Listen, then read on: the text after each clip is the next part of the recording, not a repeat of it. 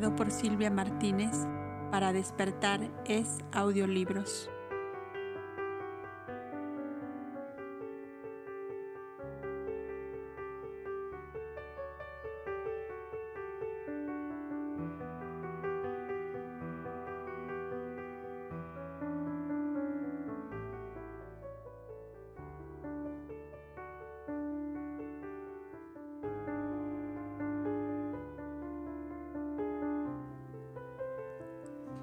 Al atardecer de ese día, y cuando ya comenzaba la quietud en la vetusta ciudad, salieron los cuatro amigos en dirección a la tumba de David, que era un enorme acumulamiento de bloques de piedra sin arte alguno, y ya cubierto de musgo y de hiedra.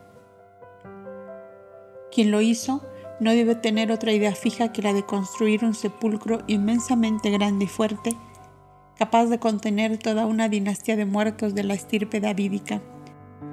Solo había en la bóveda principal ocho o diez sarcófagos, visibles solo por una mirilla practicada en la losa que cerraba la entrada a esa cámara. La sala de los embalsamientos estaba vacía y las galerías contiguas también. Los candelabros y las lamparillas de aceite, listas para encender, denotaban bien a las claras que aquel enorme panteón daba entrada más a vivos que a muertos. Pero esto a nadie podía extrañar, pues había viudas piadosas que tenían como una devoción la costumbre de alumbrar las tumbas de personajes cuyo recuerdo permanecía vivo en el pueblo. Eran además tiempos demasiado agitados y difíciles para que las autoridades romanas o judías se preocupasen de un antiguo panteón sepulcral. Máxime, cuando Herodes el ambicioso Idomeo prohibió con severas penas que se reconstruyesen tumbas de los reyes de Israel, hasta tanto que él mandara construir un soberbio panteón de estilo griego para su propia sepultura, a donde serían trasladados los sarcófagos reales. A pocos pasos de la inmensa mole de rocas y hiedra, le salió al encuentro una ancianita con una cestilla de flores y pequeñas bolsitas blancas con incienso, mirra y aloe. Se acercó a José Arzabá, que conocía, y haciendo como que le vendía, le dijo, No pude avisar a todos, pero hay más de un ciento esperando.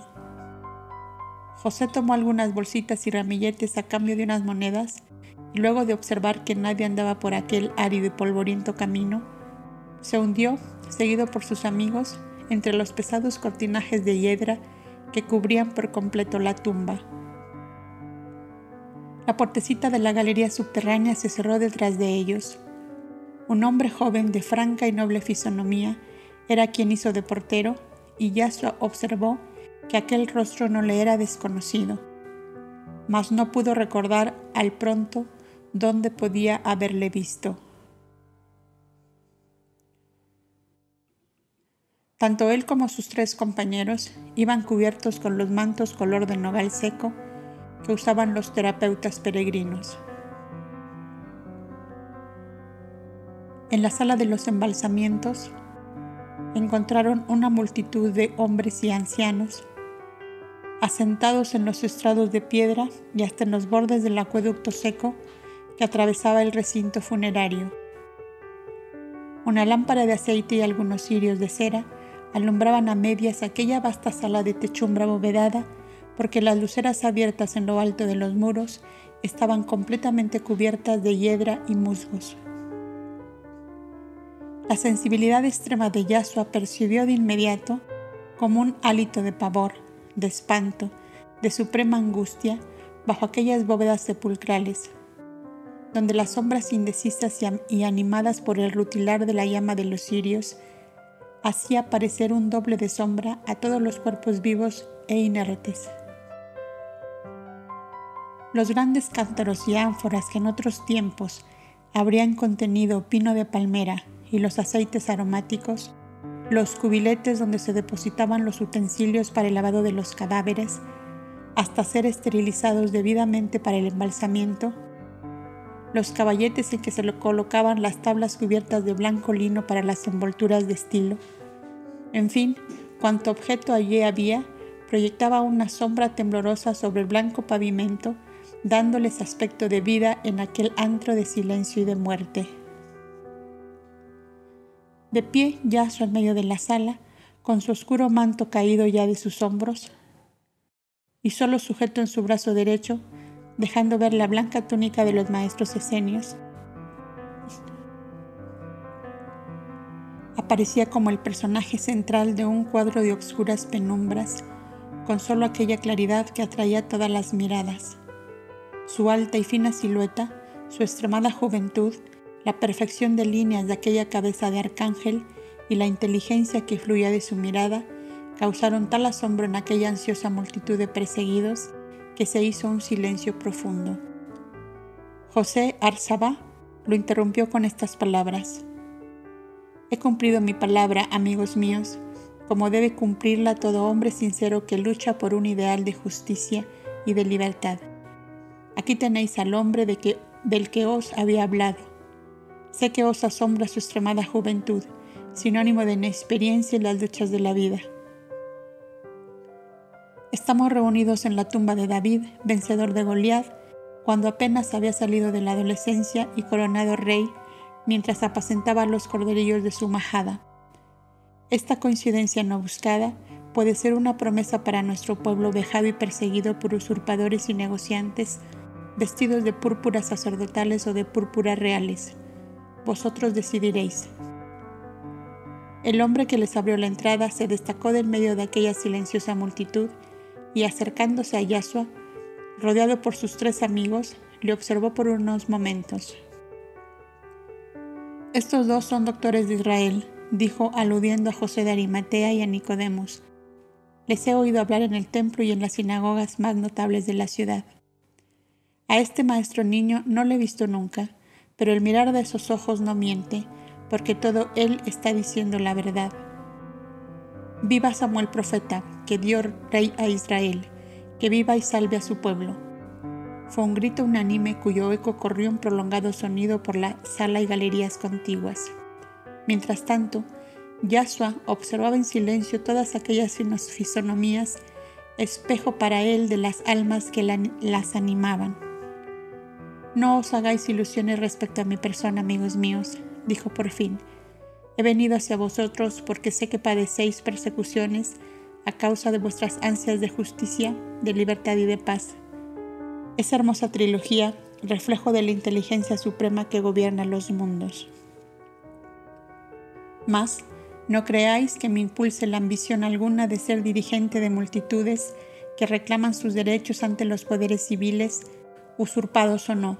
Soy simplemente un hombre que ama a sus semejantes porque reconocen todos ellos a hermanos nacidos de un mismo origen y que caminan hacia un mismo destino. Dios amor, justicia, paz y libertad por encima de todas las cosas.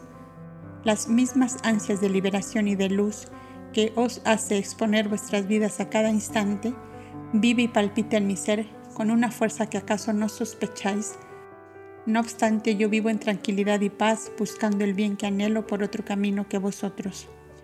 Vosotros veis vuestro mal, vuestra desgracia, vuestros sufrimientos, surgiendo como animalejos dañinos de un soberano que usurpó el trono de Israel. Y su horrible latrocinio quedó en herencia a sus descendientes. Los veéis en el poderío romano, cuyas ansias de conquista le atrajo hacia estas tierras, como a la mayoría de los países que forman la civilización actual. Pero vuestro verdadero mal no está en todo eso, según el prisma por el cual yo contemplo la situación de los pueblos, sino en el atraso intelectual y moral en que los pueblos viven, preocupados solamente de acrecentar sus bienes materiales y dar así a su cuerpo de carne la vida más cómoda, cómoda y halagüeña que puedan imaginarse. Son muy pocos los que llegan a pensar en que el principio inteligente que anima los cuerpos tiene también sus derechos a la verdad y a la luz, y nadie se los da. Antes, al contrario, se busca el modo de que no los conquiste jamás. ¿No habéis pensado nunca en que la ignorancia es la madre de toda esclavitud? Pensadlo ahora y poned todo vuestro esfuerzo en luchar contra la ignorancia en que vive la mayoría de la humanidad y habréis puesto al hombre en el camino de conseguir los derechos que con justicia reclama. Bien veis que todas las rebeliones, los clamores, los tumultos, no han hecho más que aumentar la nómina de vuestros compañeros sacrificados al hacha de los poderosos, sin que hayáis conseguido dar un paso hacia la justicia y la libertad. Ni en las sinagogas ni en el templo se pone sobre la mesa el pan blanco de la verdad divina Debe cada cual buscarlo por sí mismo y ponerlo en su propia mesa al calor santo del hogar, de la familia, como el maná celestial caído en el desierto y que cada cual recogía para sí. ¿Cuántos sois vosotros? 132. Se oyeron varias voces. Bien, son 132 hogares hebreos o no hebreos que comerán el pan de la verdad y beberán el agua del conocimiento divino que forman los hombres fuertes, justos y libres, con la santa libertad del Dios Creador que los hizo a todos iguales, llevando en sí mismo los poderes necesarios para cumplir su cometido en la tierra. ¿De qué y por qué viven los tiranos, los déspotas, los opresores de los pueblos? De la ambición de unos pocos y de la ignorancia de todos. Demos al hombre de la actualidad la lámpara de la verdad eterna encendida por el Creador para todas las almas, y haremos imposible las tiranías, los despotismos, abortos nefandos de la fuerza del mal predominante por la ignorancia de las multitudes. Pero decid, maestro, ¿quién nos sacará de la ignorancia si en el templo y en las sinagogas, se esconde la verdad? Preguntó la voz del hombre que les abrió la puerta al entrar. Yo soy un portador de la verdad eterna, contestó Yahshua, y como yo, están aquí estos amigos que lo son también y al lado de ellos otros muchos. Os reunís en el panteón sepulcral del rey David para desahogaros mutuamente de vuestros anhelos rotos en pedazos por la prepotencia de los dominadores. Continuad reunidos para encender la lámpara de la divina sabiduría y preparaos así a las grandes conquistas de la justicia y de la libertad. Un aplauso unánime indicó a Yasua que las almas habían despertado de su letargo. ¿Quién sois? ¿Quién sois? Gritaban en todos los tonos. Me llamo Yasua. Soy hijo de un artesano. Estudié la divina sabiduría desde niño. Soy feliz por mis conquistas en el sendero de la verdad y por eso os invito a recorrerlo en la seguridad de que os llevará la paz, a la justicia y a la libertad. De todo esto resultó que formaron allí mismo una alianza que se llamó Justicia y Libertad bajo la dirección de un triunvirato formado por José Arzabá, José de Arimatea, Al Jacob de Filadelfia, el portero que abrió la galería secreta del sepulcro de David. Este hizo una parte con Yahshua. Habéis hablado como un iluminado, dijo, y habéis mencionado que representamos 132 hogares, pero es el caso que la mayoría de nosotros no tiene un hogar. ¿Quién nos impide tenerlo? Preguntó Yasua. La injusticia de los poderosos. Yo soy yerno del rey de Arabia, casado con una de sus numerosas hijas. Tengo un hijito que ahora debe tener 10 años. La voz del relator pareció temblar de emoción y sus ojos se humedecieron de llanto. Nada sé de él, continuó, porque la prepotencia de mi suegro quiso poner cadenas hasta en mi libertad de pensar. Aunque nací hijo de padres árabes, mis ideas no tienen raza ni solo natal, porque son hijas de mí mismo y no pude aceptar imposiciones arbitrarias dentro de mi mundo interno. Para salvar la vida me vi obligado a huir donde la familia de mi esposa no supiera jamás de mí. Ante esta confidencia en la mente lúcida de Yahshua se reflejó el niño Ibrahim, hijo de la princesa árabe Saida, que él curó en Jericó de la fiebre infecciosa que lo consumía. ¿Tu esposa se llama Saida y tu hijo Ibrahim? le preguntó. Justamente, ¿cómo lo sabes? ¿Les conocéis acaso? El joven maestro le refirió cuanto había ocurrido en Jericó. Aquel hombre no pudo contenerse y abrazó a Yahshua como si un torrente de ternura, largo tiempo contenido, se desbordara de pronto. Gracias, gracias, profeta, que Dios te bendiga. Creo que el hogar tuyo puedo ayudarte a reconstruirlo, le dijo Yahshua conmovido profundamente. Vete a Jericó, a casa de mis tíos Andrés y Benjamín, apellidados del olivar, debido al cultivar del olivar que poseen y del cual viven. Encargada a ellos quedó tu esposa y tu hijo hasta que se arregle su propia morada. Di a mis tíos que te manda Yaso a su sobrino, al que has encontrado en Jerusalén. Guarda silencio sobre cuanto ha ocurrido aquí en la tumba de David. En pos de Al Jacob de Filadelfia fueron acercándose muchos otros de los allí congregados, y Yasua vio con inmenso dolor que la mayoría de ellos habían sido víctimas en una forma o en otra de las arbitrariedades, atropellos e injusticias de los dirigentes de pueblos. Los unos, víctimas de los esbirros o cortesanos de Herodes, el Idumeo, o de sus hijos, herederos de todos los vicios del Padre. Los otros, habían sido atropellados en sus derechos de hombres por el alto clero de Jerusalén o por hombres poderosos de la numerosa secta de fariseos. Otros se veían perseguidos por las fuerzas dependientes del procurador romano, representante del César en la Palestina. Algunos habían cometido asesinatos impremeditados en defensa de la propia vida cuando sus familias y sus posiciones y sus posesiones fueron asaltadas como rebaño por lobos hambrientos.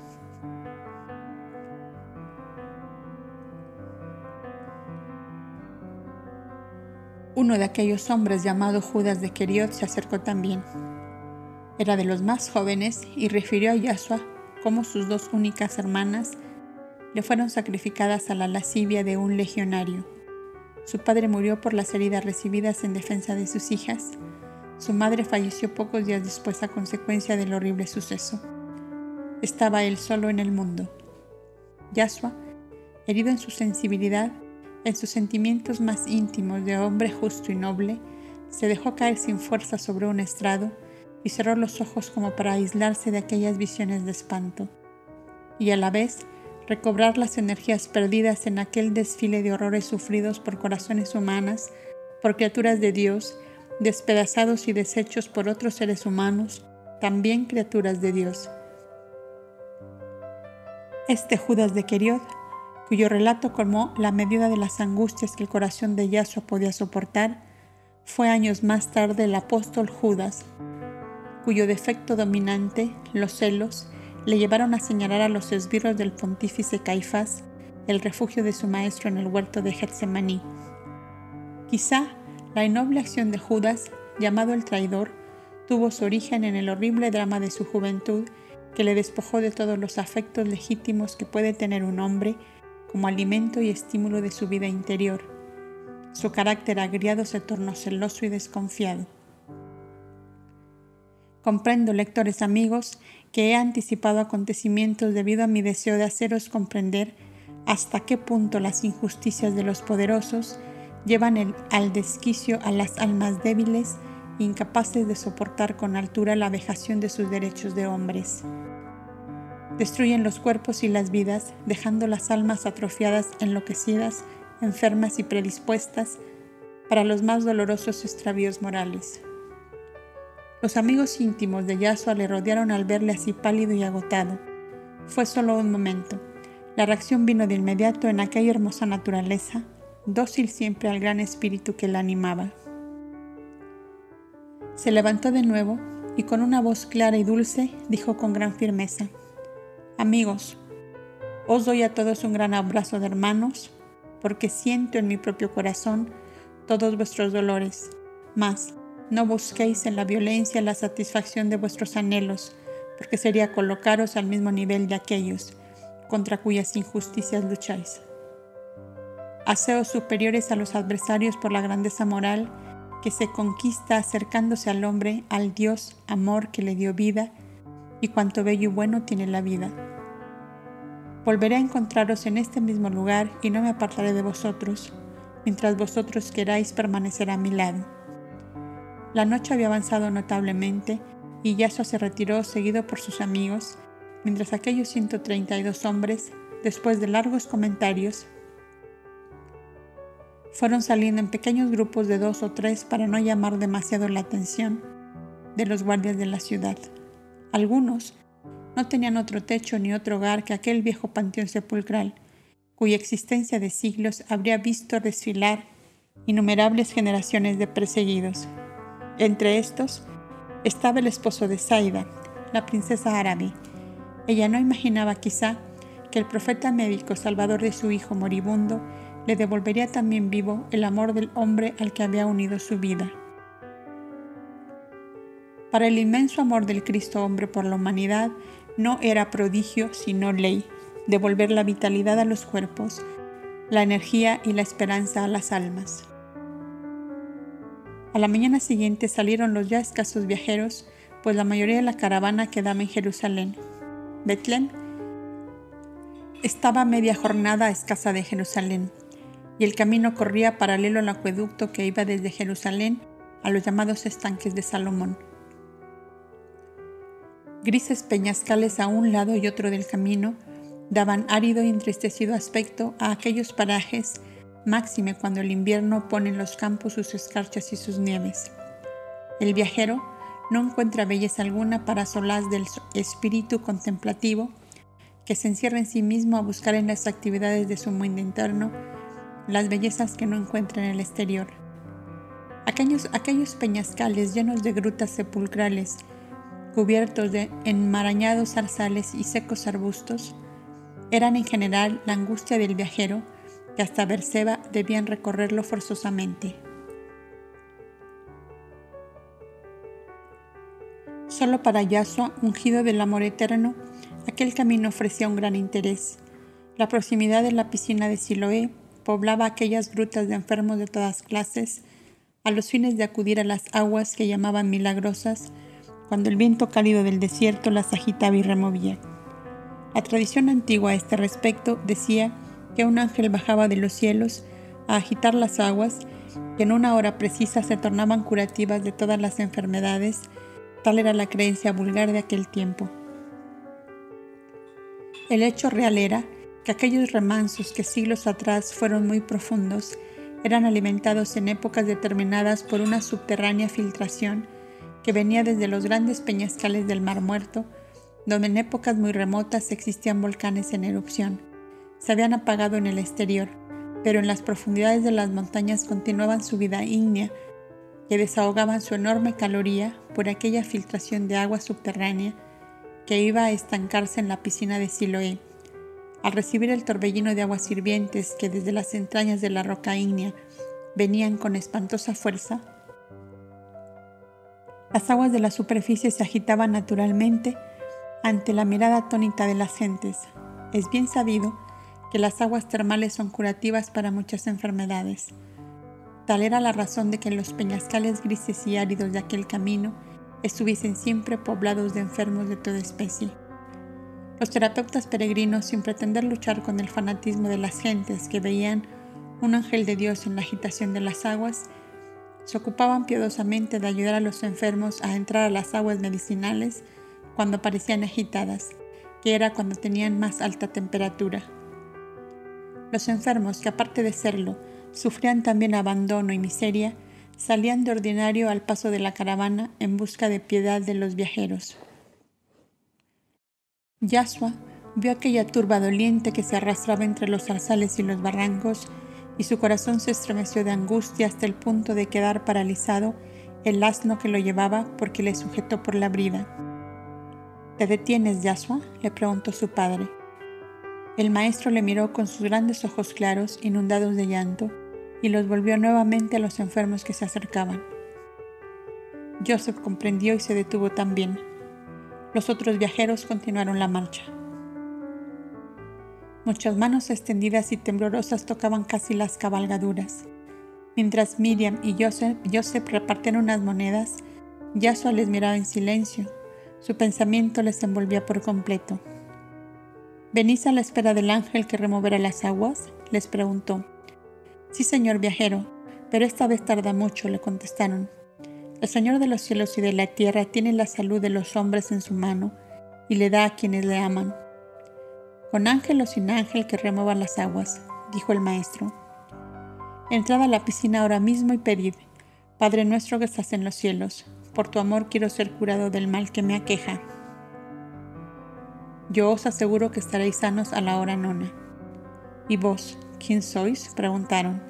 Pensad que soy el ángel del Señor que esperáis y que se os presenta en carne y hueso para deciros, el Señor quiere que seáis sanos.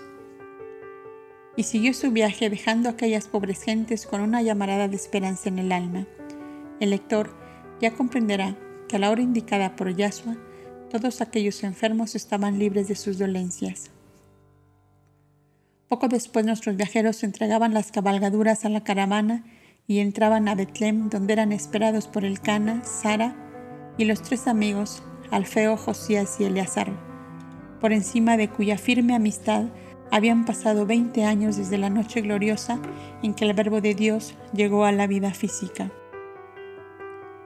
Sus familias rejuvenecidas en los nietos ya adolescentes y jovenzuelos parecían un pequeño vergel de flores nuevas que rodeaban a los vetustos cedros bajo cuya sombra se amparaban. El mayor de todos ellos, el Cana, estaba aún fuerte y vigoroso como si aquellos 20 años no hicieran peso alguno en su organismo físico. Tenía en su hogar una parejita de nietos de 16 y 18 años de edad, Saraí y el Canín. Eran los nombres de los abuelos transformados en diminutivo. Alfeo tenía consigo tres nietos varones y había recogido además una hermana viuda, Ruth, para que le hiciera de ama de casa, pues recordar el lector que era viudo. Josías, viudo también, Tenía a su lado una nietecita de 12 años, Elizabeth, una prima anciana que tenía dos hijos y una hija. Y por fin, Eleazar, el de la numerosa familia, con varios de sus hijos ya, cansados y, ya casados y ausentes. Solo tenía a su lado al menor, Efraín, dos años mayor que Yahshua y una hermana viuda con dos hijos de 8 y 10 años. Tal era el grupo de familiares y amigos que esperaban a los viajeros en la vieja ciudad de David cuántos recuerdos tejieron filigrana en la mente de los que, veinte años atrás, estuvieron íntimamente unidos en torno al niño luz que llegaba.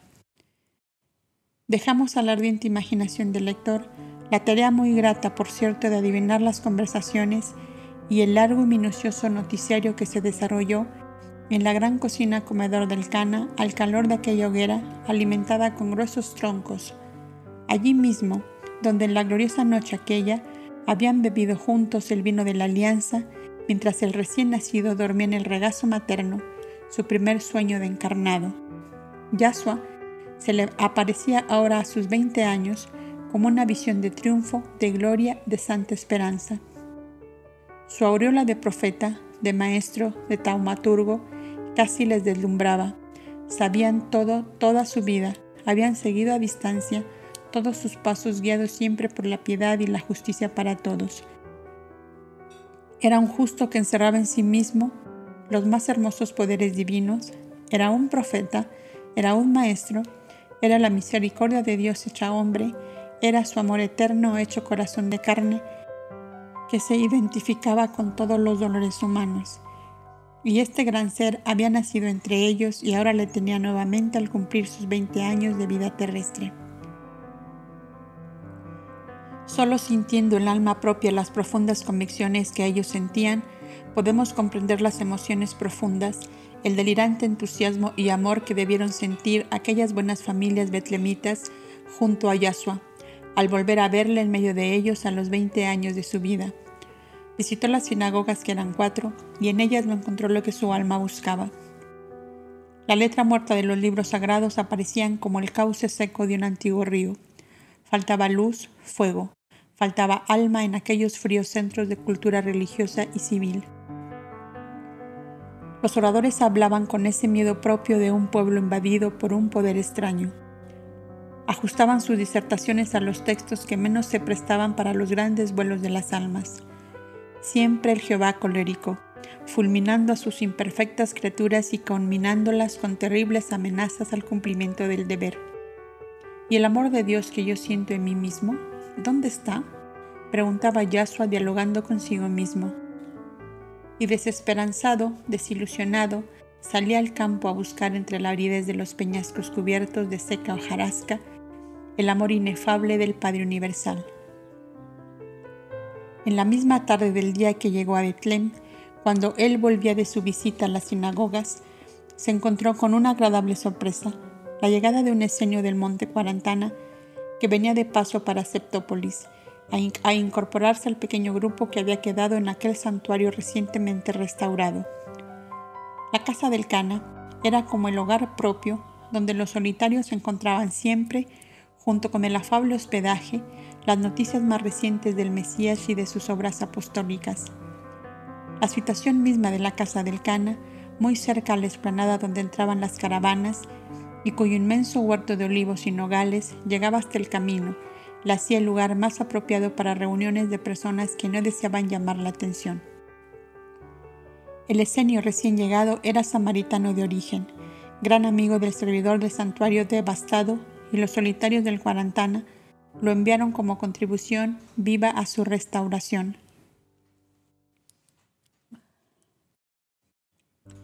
El encuentro inesperado los hizo felices a entrambos. Desde los 12 años de Yasua no se habían visto y habían ocurrido tantas cosas. Una larga confidencia entre ambos hizo comprender a Yasua hasta qué punto la fraternidad de Senia secundaba la idea divina, hecha ley de amor para esa hora de la humanidad.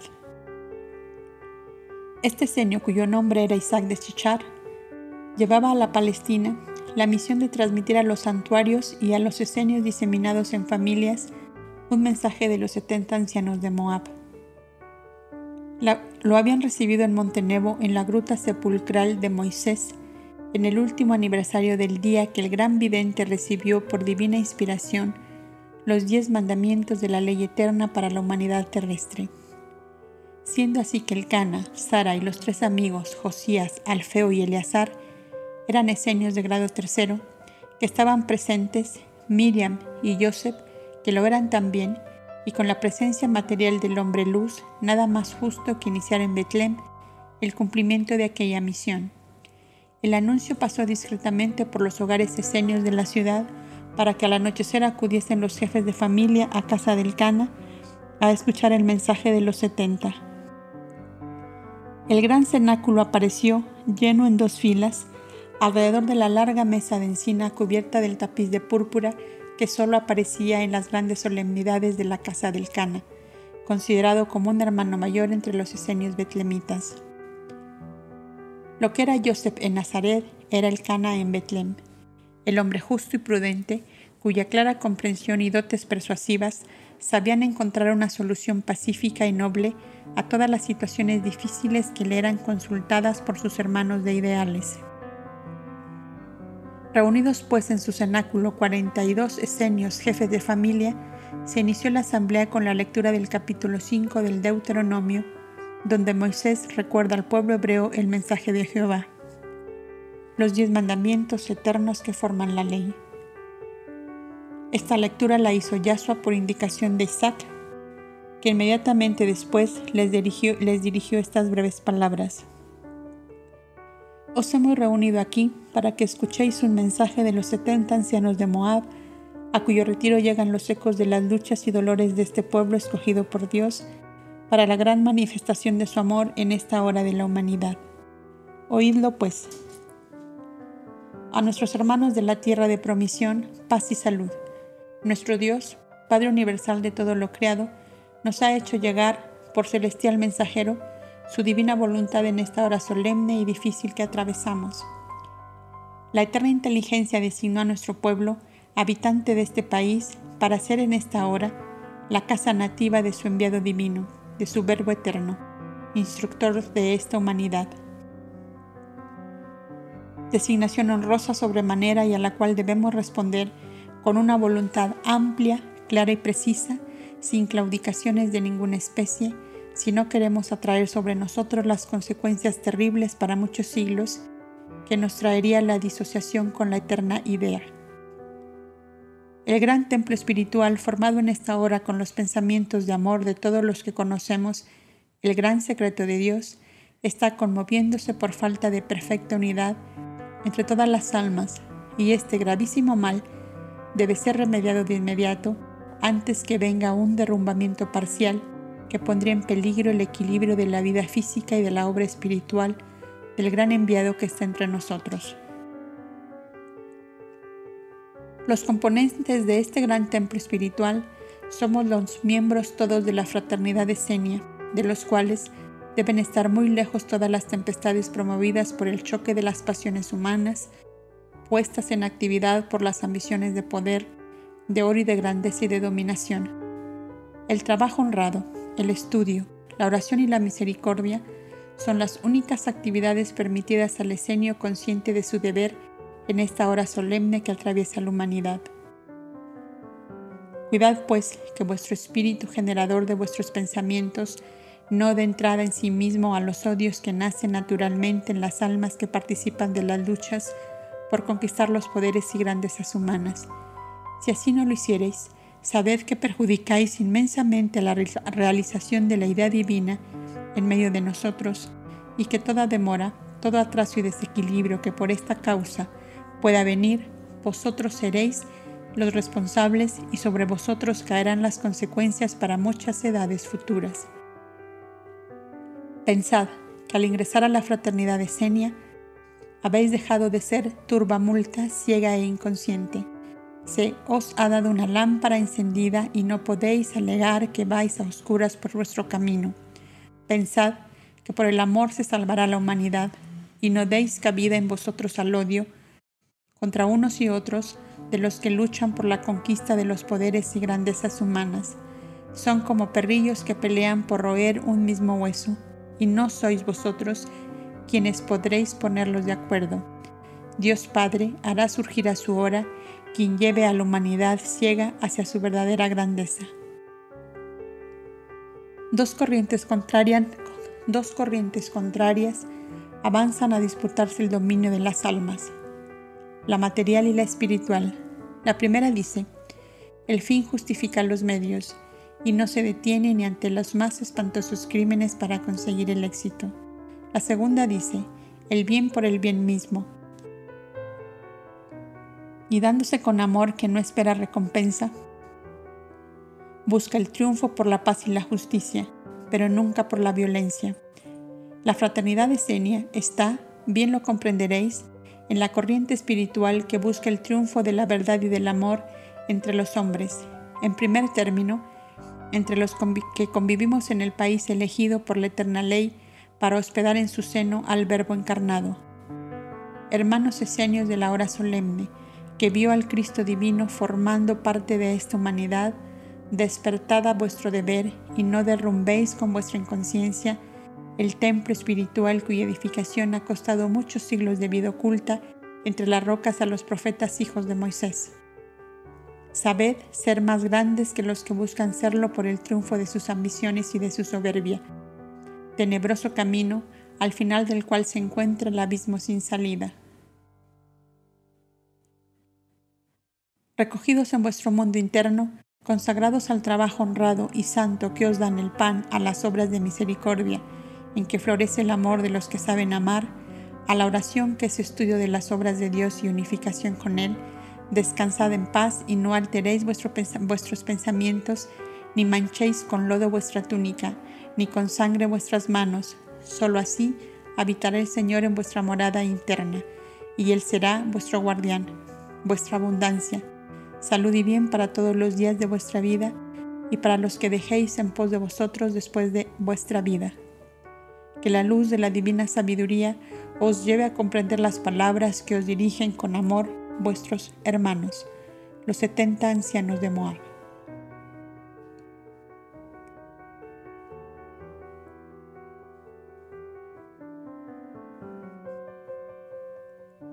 Un gran silencio llenaba el cenáculo de la casa del Cana a la terminación del mensaje de los setenta. Cada uno de los que lo escucharon llamó a cuentas a su propia conciencia y algunos se encontraron culpables de haber participado indirectamente en las luchas por conquistar sitios estratégicos donde otros podían recoger oro y placeres, y más, de haber dado cabida en sí mismos a pensamientos de odios en contra de los que habían llevado al pueblo hebreo a la triste situación en que se encontraba. Dominación romana que le exigía pesados tributos. Dominación de reyesuelos extranjeros, usurpadores del gobierno, en contra de la voluntad popular. Dominación de un clero ambicioso y sensualista que había hecho un mercado de las cosas de Dios y de su templo de oración qué gran purificación debieron tener los esenios de aquella hora para hacerse superiores a las corrientes de aversión y de odio en contra de tal estado de cosas. Pero ese odio, justificado hasta cierto punto, entorpecía a la, cooperación espiritual en la obra de redención humana del gran misionero de la verdad y del amor. Y los setenta reclamaban por este entorpecimiento, que podía traer desequilibrios presentes y grandes males para el futuro. Pasado este gran silencio en que las almas se habían sumido, como si hubieran sido llamadas al supremo tribunal de Dios, Isaac de Sichar, el esenio mensajero de los setenta, invitó a Yahshua a que expusiera su pensamiento a la vista de sus hermanos, a fin de que les sirviera de orientación en esa hora de perturbaciones ideológicas y sociales, y el joven maestro se expresó así. Creo que aún no es llegada la hora de que yo me presente a mis hermanos como un maestro, pues que aún estoy aprendiendo a conocer a Dios y a las almas, creaciones suyas. Me falta aún tanto por saber. Fecundos fueron estos 20 años de vida debido a la abnegación y sabiduría de mis maestros esenios y a la solicitud infatigable de todos los que me han amado. Pero ya que tanto lo deseáis, os expondré mis puntos de vista en los actuales momentos. El hombre dado a la vida del espíritu con preferencia a la de la materia debe mirar todos los acontecimientos como mira un maestro de alta enseñanza a los niños que comienzan su aprendizaje. Les ve obrar mal en pequeñas o grandes equivocaciones. Les ve darse golpes o trabarse en luchas por la conquista de un juguete, de una golosina, de un pajarillo que morirá en sus manos, de un objeto cualquiera que le entusiasma por un momento y que luego desprecia porque su anhelo se ha fijado en otro mejor. Pero su yo interno permanece sereno, inalterable, sin permitir, sin permitir que encarne en él la ardorosa pasión, madre de odios infecundos y destructores. Bien veo que nuestro pueblo fermenta sordamente un odio concentrado contra la dominación romana, contra reyes ilegítimos, contra un sacerdocio sin más ideales que el comercio vil de las cosas sagradas. Tan grandes y dolorosos males son simples consecuencias de la ignorancia en que se ha mantenido a este pueblo como a la mayoría de los pueblos de la actual civilización. Una fue la enseñanza de Moisés y de los profetas, y otra, muy diferente, se dio como orientación a los pueblos. Moisés dijo, Amarás al Señor Dios tuyo por encima de todas las cosas y al prójimo como a ti mismo. Y el pueblo ve que en los atrios mismos del templo se ama el oro y el poder por encima de todas las cosas, que se castiga con penas y torturas terribles a los acusados de faltas en que incurren a diario, los que se hacen jueces de sus hermanos indefensos, que los poderosos mandatarios viven en un festín eterno y el pueblo que riega la tierra con el sudor de su frente carece hasta del pan y la lumbre bajo su mísero techo.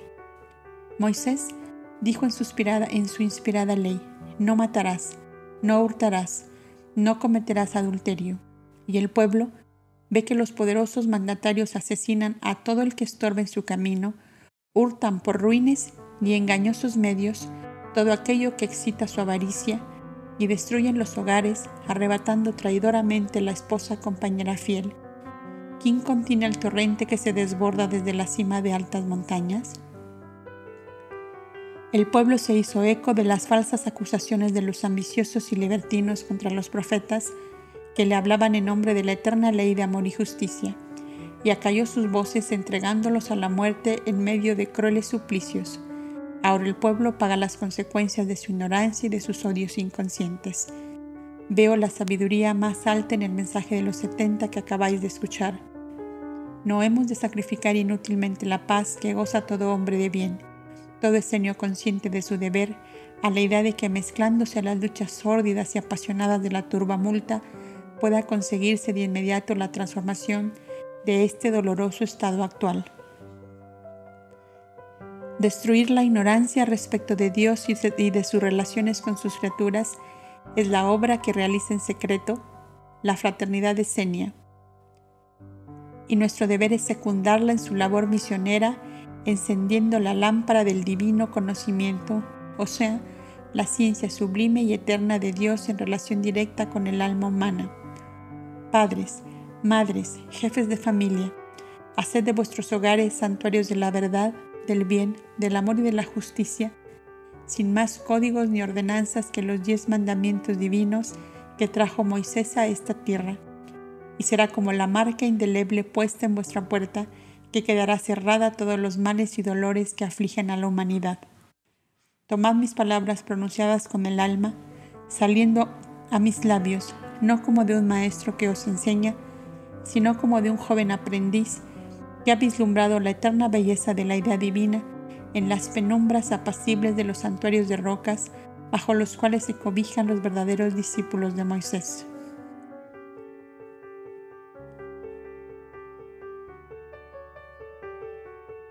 Habló como un profeta, habló como un iluminado, se oyeron varias voces rompiendo el silencio. Habló como el que es, dijo solemnemente Isaac de Sichar, como el enviado divino para esta hora de la humanidad. Alma de luz y de amor, que Dios te bendiga como lo hago yo en nombre de los setenta ancianos de Moab. Gracias, maestro Isaac, dijo emocionado Yahshua, y fue a ocupar su sitio al lado de sus padres. Vio que su madre lloraba silenciosamente. ¿Te hice daño, madre, con mis palabras? le preguntó tiernamente. No, hijo mío, tú no puedes hacerme nunca daño, le contestó ella. Pero mientras tú hablabas, en mi mente se formó como una rebol de luz donde te vi rodeado por todos nuestros antiguos profetas que fueron sacrificados como corderos por los mismos a quienes enseñaron el bien, la justicia y el amor. Hijo mío, un día te dije que para matar mi egoísmo de madre te entregaba al dolor de la humanidad. No sé por qué en este momento he sentido muy hondo el dolor de este sacrificio, tal como si lo viera realizarse de terrible manera. Dios Padre se nos da cada instante en todos los dones y bellezas de su creación universal, y nosotros cuando pensamos darle algo, nos, ah, nos atormentamos anticipadamente, aún sin la certeza de que Él acepte o no nuestra dádiva. ¿Por qué crear dolores imaginarios cuando la paz, la alegría y el amor florecen en torno nuestro? Tiene razón, Yasua, perdóname. Mi amor te engrandece tanto ante mí misma que me lleno de temores por ti. Los concurrentes comenzaron a retirarse cuando ya era bastante entrada la noche. Betlem, quieta y silenciosa como de costumbre, dormía bajo la nieve iluminada por la luna que veinte años atrás, cuando los clarividentes que velaban espiando la conjunción de los astros anunciadores, oyeron voces no humanas cerniéndose como polvo de luz en el éter que cantaban en un concierto inmortal. Gloria a Dios en lo más alto de cielos y paz a los hombres de buena voluntad.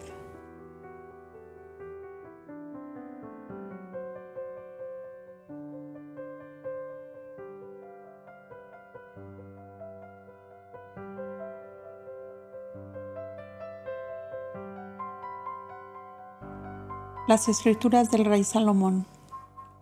Al día siguiente de lo que acabamos de relatar, Yahshua, seguido de los cuatro amigos betlemitas, Elcana, Alfeo, Josías y Eleazar, que le acompañaban con su amor inquebrantable desde la noche de su nacimiento, se dispuso a realizar dos visitas para él de suma importancia. La misma noche de la lectura del mensaje de los setenta, el joven maestro había hablado con Isaac de Sichar y sus cuatro amigos mencionados sobre un fragmento de papiro encontrado entre el viejo archivo del sacerdote de Homero en Ribla. Tenía en su carpetita de bolsillo la copia de aquel fragmento que decía, Abiatar, sacerdote del pueblo de Israel en los días de Salomón, rey.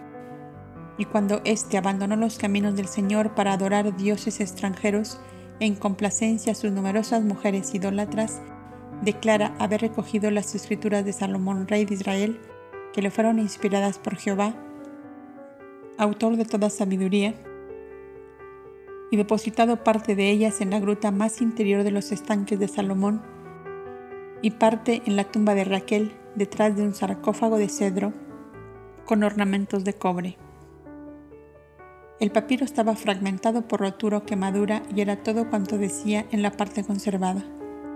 Y Yahshua decía a sus amigos, en el libro primero de los Reyes, capítulo 4, dice que Salomón escribió 3.000 parábolas sobre los árboles, desde el cedro del Líbano hasta el musgo que crece entre los muros, que escribió además sobre toda especie de animal viviente sobre la tierra para enseñanza de los hombres. Salomón fue un sensitivo de grandes facultades psíquicas, un verdadero iluminado, y hasta hoy no se han encontrado sino muy pocas de sus escrituras dictadas por inteligencias superiores para el bien de la humanidad. ¿Qué os parece si tomamos a nuestro cargo buscarlas en las grutas de los estanques de Salomón y en el sepulcro de Raquel, donde este fragmento dice que Abiatar los ocultó? Habrán sido ya buscados seguramente, observó el Cana, pero bien está que lo hagamos nosotros. Como buenos esenios, cuyo ideal primero era iluminar con la verdad a los hombres para ayudarlos a acercarse a Dios, tomaron como una misión el compartir con Yahshua los afanes de esta búsqueda, y a la mañana siguiente, cuando la nieve tapizaba aún de blanco los caminos, se dirigieron al antiquísimo monumento funerario de Raquel, situado entre el camino que venía de Jerusalén y el acueducto que corría hacia los estanques de Salomón. Estaba poco andar y una hora de viaje saltando entre pedruscos y nieve les puso ante el vetusto panteón sepulcral de la virtuosa mujer, amada por el patriarca Jacob, más que a todas las cosas de la tierra. La gran losa que cerraba la entrada principal, que solo se abría cuando se entraba un nuevo sarcófago, no podía ni pensar en removerla. Pero los grandes monumentos funerarios tenían siempre una entrada pequeña por donde salían las aguas usadas para la limpieza de los cadáveres cuando eran embalsamados. Comprendieron desde luego que debían buscarla hacia el acueducto que corría a pocos pasos. Y en efecto la encontraron cubierta de una gruesa capa de tierra y hierbas que habían crecido sobre ella. Como casi todos los monumentos funerarios de los hebreos, este estaba construido utilizando un enorme trozo de montaña en forma que hacía el camino de Jerusalén a Betlem. Aparecía la edificación de bloques de piedra blanca, o sea, dos grandes columnas flanqueando la puerta coronada por un fragmento de cúpula adosado a la roca. La hiedra y la nieve tenían todo cubierto con como un informe montón de verde y blanco que no dejaba de ostentar una rústica belleza. En el pavimento de la sala principal había una fosa con altos bordes de piedra labrada y pulida, encima de cuya tapa, también de piedra blanca, se leía en escritura hebrea antigua, Raquel, hija de Labán y esposa de Jacob. En diversos huecos abiertos horizontalmente en el muro o en la roca del fondo había unos diez sarcófagos más. De esta sala principal y hacia atrás existían otros dos compartimentos que eran grutas naturales de la montaña, aunque algo pulimentadas y trabajadas por la mano del hombre. Había allí una mesa, especie de dolmen de piedra, pues era una gran plancha de roca gris puesta sobre dos trozos de roca igual. Algunos cubiles, cántaros y bancos de piedra varios candelabros y cirios enormes en la sala principal que se hallaban diseminados en desorden por las grutas, lo cual demostraba que habían entrado personas poco respetuosas hacia los mundos habitantes de aquella fúnebre morada. Lo primero que hicieron fue buscar el sarcófago de cedro con incrustaciones de cobre. Estaba allí, subido en el fondo de uno de los huecos, casi por completo cubierto de polvo y telas de araña. Lo sacaron, pero en el hueco detrás de él nada parecía más que grumos de tierra, musgos, pequeños insectos. Observaron que las junturas habían sido antes abiertas y volvieron a abrirlo. Bajo una capa de menudo polvo aparecieron varios cofrecitos labrados en madera de olivo, unos rollos envueltos en piel de búfalo y atados con trenzas de cáñamo y unos trozos de caña taponeados con madera en los extremos. Una profunda emoción se apoderó de los buscadores encontraban, en vez de los manuscritos buscados, objetos que aparecían como valorados, como valores ocultos en momentos de suprema angustia. Examinando todo cuidadosamente, creyeron estar en lo cierto al pensar que todos aquellos valores habían pertenecido a un hijo del rey Sedequías, que antes de huir de Jerusalén, camino del desierto, cuando entró Nabucodonosor, rey de Babilonia, debió estar oculto en el sepulcro de Raquel. Y lo pensaron así por algunas palabras sueltas grabadas en tablillas de madera o en trozos de tela, como esta que parecía estar dirigida a alguien que obedeciendo a una cita anticipada decía, Espérame que vendré cuando sea entrada la noche y pueda conducirse en peligro a mi padre. Otra escritura hecha con pez o betún sobre un trozo de cinta de lino decía, las catapultas de Nabuzaradán abrieron brechas en los muros, la ciudad no resiste más. Ten aparejados ocho mulos fuertes para Sedequías y sus hijos, y un carro para la reina y su hija. Ebed Melech, con treinta hombres, sacaste a Jeremías, profeta de la mazmorra de Melquías. Con cincuenta saca tu rey de Jerusalén, que esta noche será del babilónico. Te dejo el oro que he podido traer. Todos quedaron silenciosos. En la mente de Yahshua y de sus amigos se diseñaron como un lienzo blanco los martirios sufridos por el profeta Jeremías por el solo crimen de haber anunciado al rey Sedequías que la corrupción del pueblo hebreo les traería gravísimos males. El oro se desbordaba como un torrente de la casa del rey para sus príncipes y sus mujeres, mientras el pueblo sufría el hambre y la miseria. Mira, oh rey Sedequías, que el clamor de tu pueblo sube a Jehová y que él escuche el llanto de los pequeños y de las madres que les crían y Jehová dará a ellos todo el bien que es de justicia, y a ti te será quitado todo, hasta la vida de tus hijos y hasta la luz que miran tus ojos.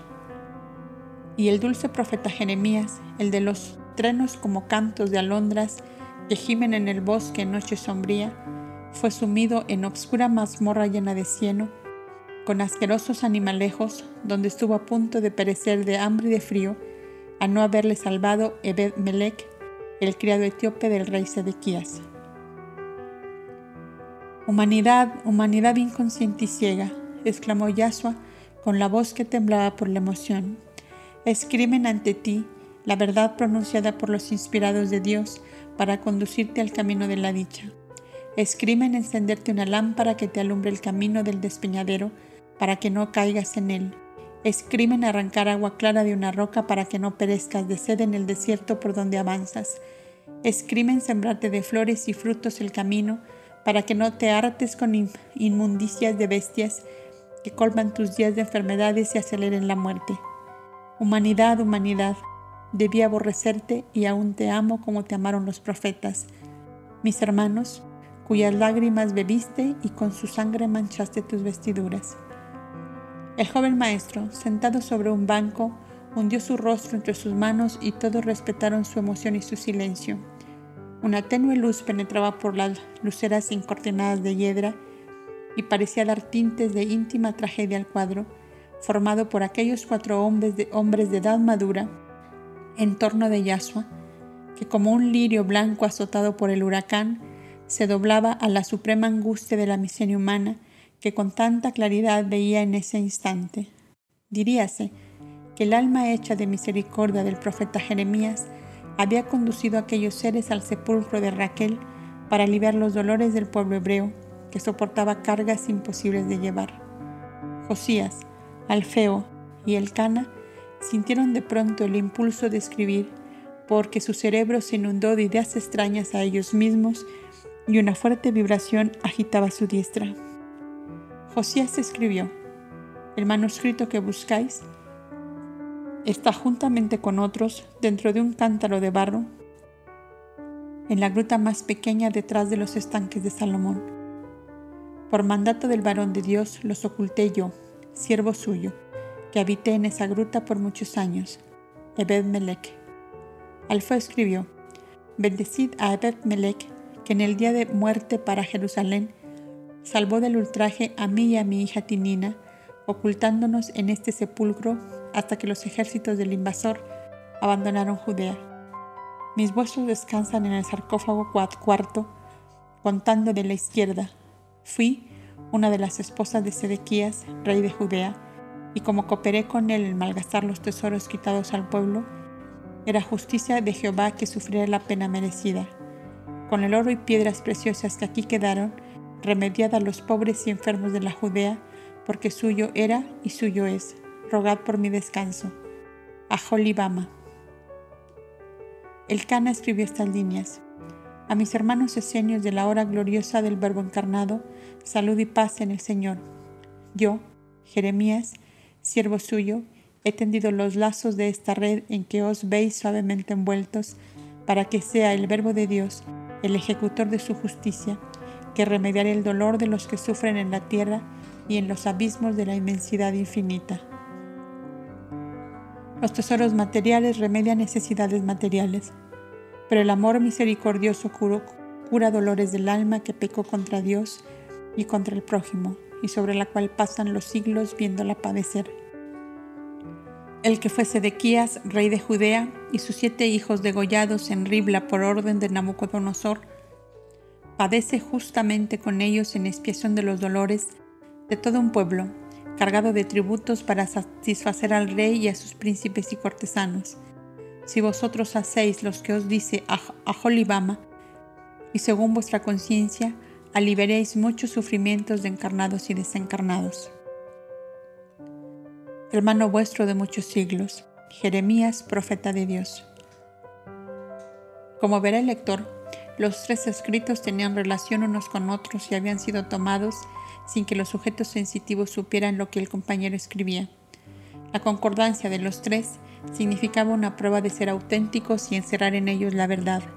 El alma del profeta Jeremías, antorcha viva de luz y de amor, aconsejó y protegió al rey Sedequías y sus familias durante la vida y seguía protegiéndolos en el plano espiritual.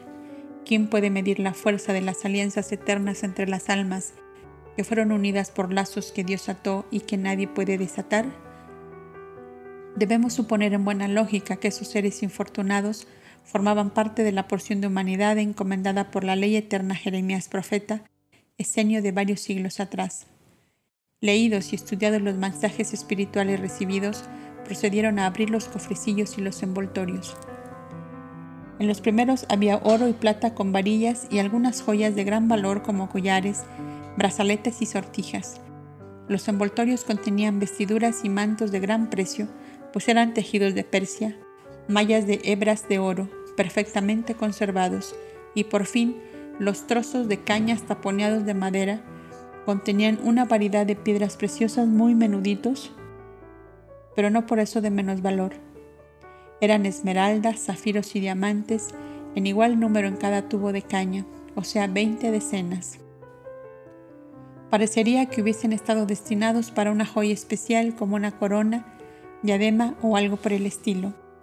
Pensar que los hombres se matan unos a otros y cometen las mayores locuras por cosas como estas, decía Yahshua, y hasta olvidan a Dios y a su propia alma, y para nosotros no nos servirán de nada, sino que fuera que hay dolores grandes para remediar. ¿Qué hacemos con todo esto? preguntaba Alfeo a sus compañeros. Dejarlo donde está por el momento, contestó el cana, que ninguna parte está más seguro hasta que dispongamos la forma de hacerlo llegar a quien le pertenece, al pueblo hambriento de Judea, que fue quien lo entregó a las arcas reales. En verdad, decía Josías, que todo esto representa largos días de miseria y de hambre sufridas por el pueblo para engrosar los tesoros del rey. Detesto a los reyes, son todos vampiros de la sangre del pueblo. Calma, Josías, dijo Yasua, viendo la exaltación de su amigo. La humanidad es y será aún por mucho tiempo la mitad vampiro de la otra mitad, hasta que el amor anule a todos los vampiros y los transforme en panales de miel, derramándose por igual para todos los seres. Encerraron, pues, todo tal como lo habían encontrado y se dirigieron hacia los estanques no lejos de allí. Era ya el mediodía y la necesidad les obligó a pensar en alimentarse. Vieron a poca distancia el cercado de un modesto huerto, en el fondo del cual se levantaba una columna de humo, denunciadora de una vivienda. Es la cabaña del tío Joel, dijo Josías, y yo le conozco mucho. Seguid andando que yo traeré algo para comer. Volvió al poco rato con un pequeño bolso de castañas e higos secos y un queso de cabra. Salvada la necesidad, salvado los hombres, decía el cana, repartiendo entre los cinco el contenido del bolso de Josías. Mientras andaban, la conversación recayó naturalmente en los valores encontrados y en el modo de emplearlos con justicia. Repartirlos directamente entre los pobres era una gran imprudencia, porque pronto se divulgaría el origen de las magníficas donaciones y el rey Herodes Antipas o el clero de Jerusalén les caerían como buitres hambrientos sobre un cadáver abandonado después de mucho volver y revolver el asunto, llegaron a la conclusión de que lo más prudente y justo era restaurar el antiguo molino del pueblo, que por muerte de sus dueños quedó paralizado, causando grandes perjuicios a las familias más humildes, que debían hacer grandes esfuerzos para enviar sus cereales y sus olivas hasta Herodión para ser molidos o prensados. Darían trabajo a innumerables personas, pagando con justicia los jornales y convirtiendo al viejo molino en providencia viviente para toda aquella comarca. Era conocida la amistad que unía como a una sola familia a los cuatro betlemitas, y el pueblo no extrañaría que uniendo esfuerzos comprasen entre los cuatro el molino, con el solar de tierra en que estaba construido, y cuanto les era necesario para ponerlo en funcionamiento inmediatamente, ya que tan apremiante era la necesidad. ¿Cuántos pobres, enfermos, ancianos y huérfanos tendrían la abundancia en su mesa mediante el uso justo de valores sustraídos al pueblo para satisfacer las ambiciones de un rey con toda su corte? Yasua, para quien era asunto de meditación, todo hecho que ponía de manifiesto la miseria humana, decía, ¿Cuántos sedequías hay entre la humanidad que atesoran bienes materiales como un pobre amontona ramas secas para encender su mísero fuego, sin que ni siquiera les venga a la mente la idea de que usurpan a sus semejantes los dones que da Dios para todos por igual? Los, labriegos siembran el trigo y el centeno, lo cultivan con el sudor de su frente, cuidan como a la niña de sus ojos sus olivares y sus vides, y solo la mitad ha de ser para sí, y la otra mitad repartida entre el rey y el sacerdocio que no tienen más trabajo que tomar lo que no han sembrado. La alegría que inundó a los cuatro amigos no es para ser descrita. El Dios amor de los antiguos profetas ponía en sus manos un valioso tesoro con el cual podían hacer la dicha de toda aquella comarca, y esto sucedía cuando el Verbo encarnado estaba entre ellos al cumplir los 20 años de edad. Se veían a sí mismos como Esdras, el profeta de Dios, cuando Ciro, rey de Babilonia, le devolvió todos los tesoros que del templo de Salomón había usurpado Nabucodonosor, antecesor suyo en la última invasión a la Judea para reedificar la ciudad y templos devastados. No era ni el templo ni la ciudad lo que ellos debían reedificar, sino el antiguo molino para dar pan en abundancia a un pueblo empobrecido por los impuestos y tributos al César, al rey, al clero que lo devoraban todo, dejando el hambre y la miseria como huellas dolorosas de su existencia rodeada de esplendor, de lujo y de vicio.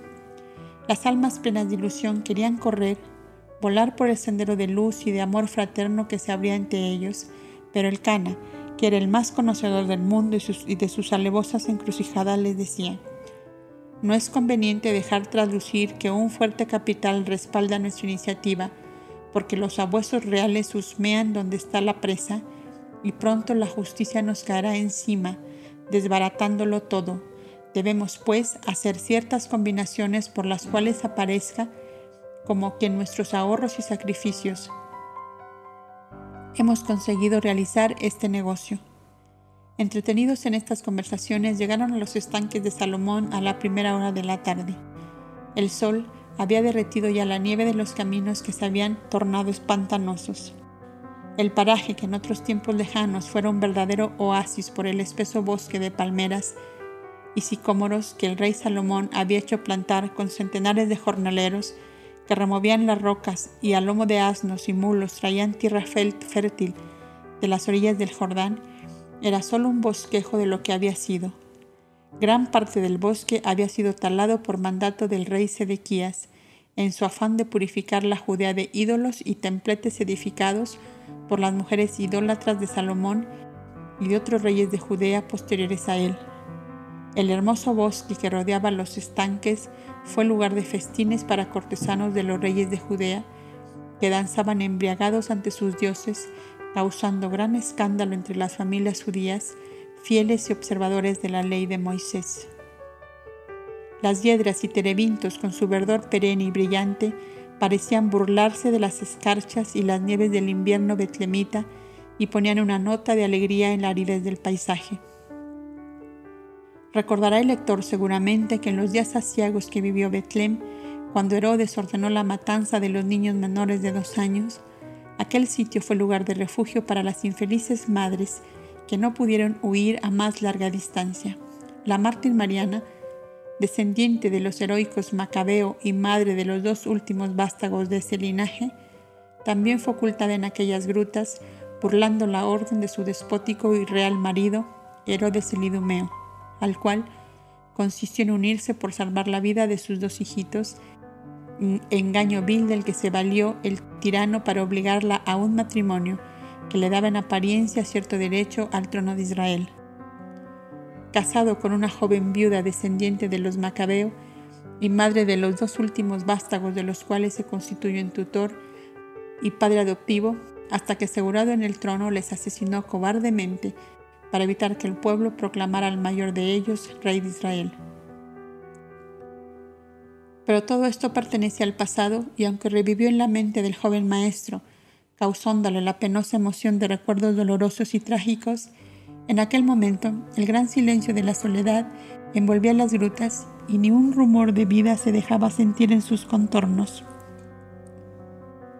Mariana permaneció en ellas hasta que la muerte del tirano y la destitución de su hijo Arquelao le dio la seguridad de ser olvidada por completo, y entonces se trasladó a Hebrón, donde tenía algunos familiares que la recibieron como a una resucitada, pues la orden de muerte dada sobre ella les había llegado como el último baldón arrojado por el déspota sobre una de las más nobles familias de Judea.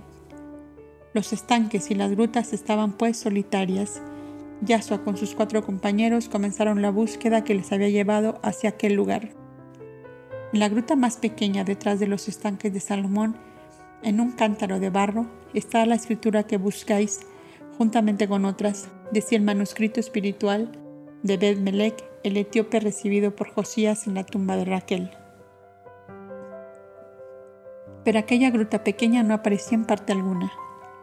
Vieron y recorrieron varias veces los grandes barrancos que formaban como un semicírculo a los estanques, enormes moles de piedra cuya, estructura ciclopia daba cabida al agua para diez ciudades como Jerusalén y que después de tantos siglos y de tantas devastaciones continuaban aún en pie como único monumento que conservara el nombre de Salomón. Las dos grandes grutas que aparecían en primera fila tenían vestigios de estar habitadas por la noche, quizá por mendigos que durante el día recorrían las calles de las aldeas vecinas y no teniendo otro techo se recogían allí. Pequeñas hogueras apagadas pero recientes, montones de heno seco dispuestos como para servir de lecho lo demostraban claramente. Ya iban a darse por vencidos cuando vieron asomar una cabeza de hombre del espeso follaje formado por un enorme macizo de terebintos enredados con la hiedra. Aquella rústica fisonomía denotaba un gran espanto, y cuando apareció el busto se vio que solo harapos lo cubrían a medias. No me descubráis por piedad, fue su primera palabra. Yasua con sus compañeros le rodearon. No temas, buen hombre, díjole de inmediato el maestro. No es a ti a quien buscamos, ni tenemos intención ninguna de perjudicarte. Veníamos nada más que a visitar estos estanques que por su antigüedad y por su historia interesan a todo hombre de estudio.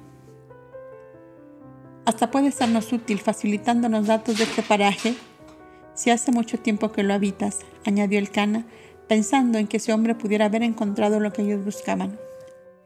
Yo vivo sepultado aquí hace tres años, dijo el desconocido. Infeliz, ¿cómo vives aquí solo y sin recurso alguno? preguntó Yasua. Creedme, hermano, que nosotros podemos ayudarte, pues bien se ve que tu situación es por demás afligente.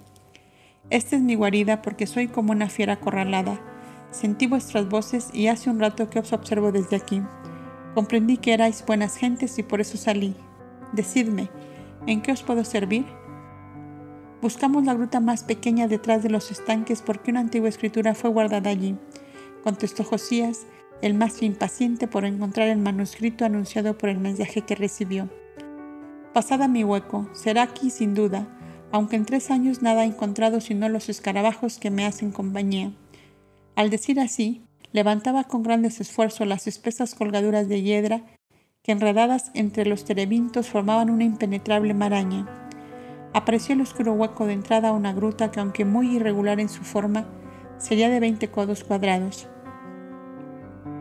Una espesa capa de musgos cubría las rocas en todas direcciones. No recibía luz de ninguna parte y aquellos musgos eran amarillentos, verde claro, casi blancos, dando a la gruta cierta belleza delicada que no dejaba de ofrecer encantos.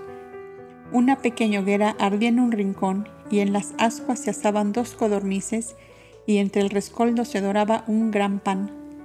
Por lo visto, dijo el alfeo, no te dejas vencer por el hambre. Aún amo la vida, solo tengo 37 años, tengo mujer y tres hijos pequeños. La muerte llega sin que se le llame. ¿Y es esta la única gruta encubierta que hay? preguntó el cana. Yo no he encontrado otra más oculta que esta, contestó el desconocido, dando vueltas a la varilla de hierro que sostenía las aves sobre el fuego. Os serviré de guía, dijo luego, envolviéndose en una piel de oveja que por las noches le servía de lecho. ¿Tenéis cerillas o mechas de alumbrar? Sí, aquí están, dijeron varias voces a la vez. El hombre encendió una trenza de hilo encerado y les dijo, Busquemos si queréis entre las grietas de estas peñas. Y todos juntos empezaron la tarea de arrancar las grandes colgaduras de musgos que tapizaban por completo el interior de la gruta. Aparecía lleno de hendiduras y huecos de diversos tamaños que bien podían ocultar algunos hombres tendidos o sentados.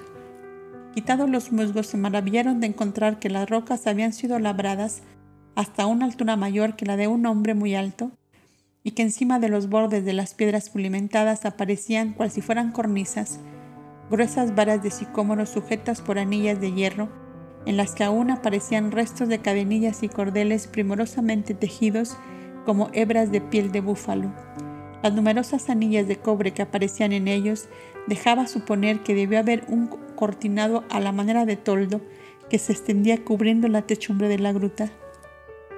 La tradición dice, arguyó el cana, que las mujeres cortesanas de la reina Atalía tenían aquí sus citas de amor y que la misma Atalía escondía aquí sus infamias y sus prevaricaciones. Serán estas las huellas de los últimos reyes de Israel destronados y barridos para siempre por el rey de Babilonia. Encontraron inscripciones en varias losas de las que cubrían los muros, pero en lenguas desconocidas.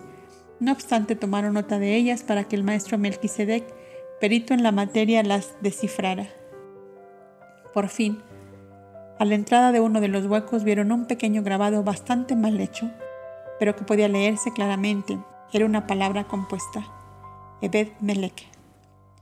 Un grito de admiración y de alegría resonó en la gruta. No era grabado, sino escrito con pez en la roca. Era el nombre del criado etíope que Jeremías profeta mandó a guardar las escrituras y que sin duda quiso dejar constancia de que estuvo allí. Si no han sido llevadas, aquí deben estar lo que buscamos, dijo Yasua. Todos encendieron mechas y se hundieron en el negro hueco. Bajo una pequeña loma de tierra y pasto apareció el cántaro de barro con su tapa cerrada con pez. Para abrirlo fue necesario romperlo. Un pequeño bolso de tela embreada encerraba el manuscrito buscado. Los cuatro amigos y Yasua se dejaron caer en el pasto seco como abrumados por el hallazgo. Tenías que ser tú, Yasua, la lámpara que descubriera este secreto, dijo el Cana. Bendito sea el Altísimo. Verdaderamente Dios está con nosotros, añadieron los demás, pensando que la eterna ley ponía en sus manos un nuevo filón de la sabiduría antigua para enseñanza de la humanidad futura. Eran varios los rollos escritos por Salomón y sus epígrafes eran los cielos de Jehová, la sabiduría de Jehová escrita en árboles y hierbas, el secreto de las montañas, el poema de Saba, reina de Etiopía, trenos de mi salterio. ¿Por qué habrán sido ocultados con tanto afán estos rollos? preguntaba Josías. ¿Por demasiado oscuros sus pensamientos o por ser demasiado íntimos para confesarlos a la humanidad? Contestó Yasua de inmediato, pero luego añadió. Mis maestros esenios del Tabor conservan una escritura de Sabud, hijo de Natán, primer oficial del reino de Salomón y amigo particular suyo, en el cual se conduele profundamente de lo que él creía una grave injusticia para con su amado amigo rey, la debilidad propia de la vejez en que se agotan las energías, llevaron a Salomón a hacer demasiadas concesiones a las mujeres que formaban la corte de cada una de sus esposas, que por vanidad y antagonismos fueron aumentando su número creyendo así ser más grandes y más honradas por, por su real esposo. Eran solo diez las esposas secundarias del rey, escogidas entre las más nobles familias hebreas y algunas por alianzas con los príncipes de países vecinos. Estas mujeres, en la vejez de Salomón, se formaron cada una su corte en palacio diferente, pero todo cargado sobre las arcas reales, lo cual trajo el desequilibrio y las quejas del pueblo contra él. El gran nombre de Salomón cayó por el suelo. Y algunos viejos amigos, fieles hasta la muerte, guardaron sus escritos porque sus enemigos querían hacer una hoguera para destruirlos. Quizá sea esta la causa de que estos rollos hayan sido ocultos tan cuidadosamente por el sacerdote Abiatar, que habiendo sido desterrado de Jerusalén por el rey, no podía entrar en la ciudad, y entonces los escondió en el sepulcro de Raquel, en tierra perteneciente a un gran amigo del sacerdote caído en desgracia, Abinabad, suegro de una de las hijas de Salomón, Tapat. Observo, dijo Eleazar, que Yasua conserva en el archivo de su excelente memoria todas las escrituras antiguas. Desde niño estoy entre los maestros esenios, cuya vida está consagrada a buscar la verdad en todos los rincones de la tierra. Nacieron de Moisés, el hombre luz de su tiempo, y desde entonces viven en lucha con la ignorancia y con la mentira. Yasua sigue su mismo camino, dijo Alfeo, pero con el añadido de que él lucha además con el egoísmo de los hombres. Nosotros debemos seguirlo también. No sé cuál tesoro sea de más precio, observó Josías, si el encontrado en el sepulcro de Raquel o este de los estanques de Salomón. Cada uno en su género es de la mayor importancia, amigo mío, contestó Yasua. Aquel remediará las necesidades materiales de los que carecen de todos, mientras que éste alumbrará las almas en sus grandes destinos futuros después de haber arrojado clara luz en su remoto pasado. Estas escrituras dictadas a Salomón por inteligencias superiores y cuyo asunto se desprende de algunos de sus títulos, abarcan los cielos y la tierra en que el Altísimo ha derramado las manifestaciones de su poder creador soberano. Son los secretos de Dios encerrados en los reinos vegetal, mineral y animal. Las leyes que rigen la marcha de los astros y las admirables combinaciones de su eterno movimiento. Me figuro que serán como una explosión de luz para esta humanidad que camina ciegas por los senderos de la evolución. Tu aniversario número 20, Yasua, marcará época en tu vida de encarnado entre los hombres, dijo el Cana, acariciando con su mirada llena de nobleza al joven maestro, que le apareció iluminado por la divina sabiduría. El hombre que le sirvió de guía en la gruta y para quien no tenía ningún interés aquellas conversaciones, se había vuelto junto a la hoguera de donde sacaba el gran pan ya cocido y las aves asadas. He aquí, dijo Yasua, otra alma que redimir. ¿Qué tragedia será la suya? Comparto con vosotros mi pobre comida, les dijo, poniendo sus manjares sobre una roca. Gracias, le dijeron todos. Vivimos en Betlén y nos vamos de inmediato. Si no lo tomas a mal, díjole Yahshua, queremos compensar el buen servicio que nos has prestado. ¿Qué podemos hacer por ti? Mi familia vive en Emaús y yo me llamo Cleofás.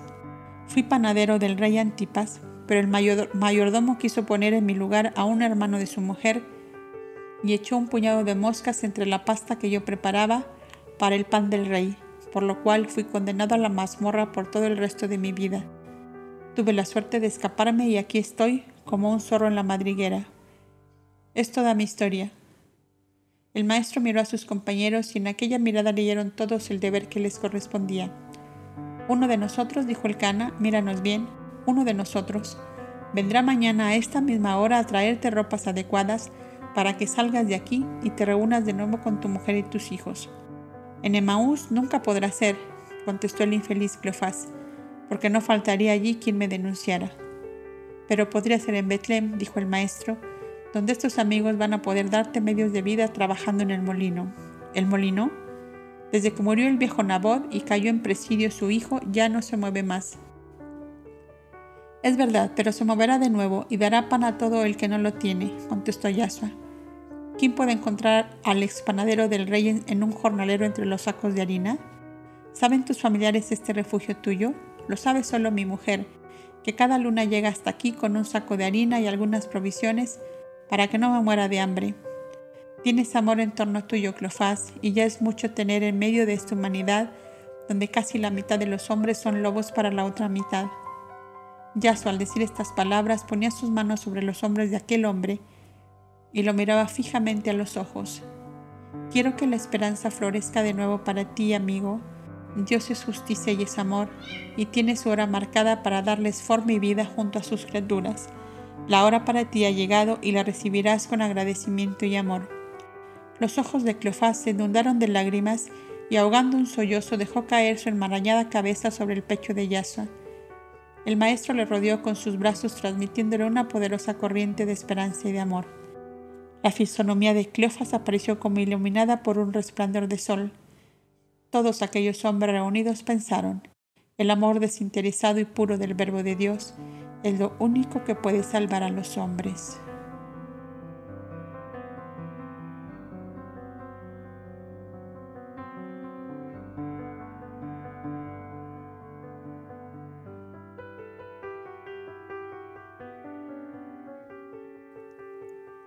En la ciudad de Alejandría, los amigos de Jerusalén, o sea, José de Arimatea, Nicodemus, Nicolás y Gamaliel, pensaban que Yahshua entraba en los 21 años estando en Judea, de cuyo puerto Gaza quedaba solo a tres días de viaje a Alejandría, a donde prometiera a Filón que harían una visita a su escuela, y se fueron a Betlén para hablarle sobre el particular. Sus amigos del monte Cuarantana pensaban también en igual sentido, pues los solitarios deseaban que Johanán, el que más adelante fue llamado el Bautista, tuviera una entrevista con Yahshua a efecto de unas comprobaciones de orden espiritual. La hermosa red de los pensamientos de amor en torno al joven maestro se extendía prodigiosamente, facilitando a la telepatía sus actividades de mensajera invisible Debido a esto se encontraron reunidos un día en la casa del Cana en Betlem, durante la estadía de Yahshua con sus padres. Los cuatro amigos de Jerusalén ya mencionados, con Johanán de Yuta, acompañado por Jacob y Bartolomé, los porteros del santuario del Cuarantana que ya conoce el lector.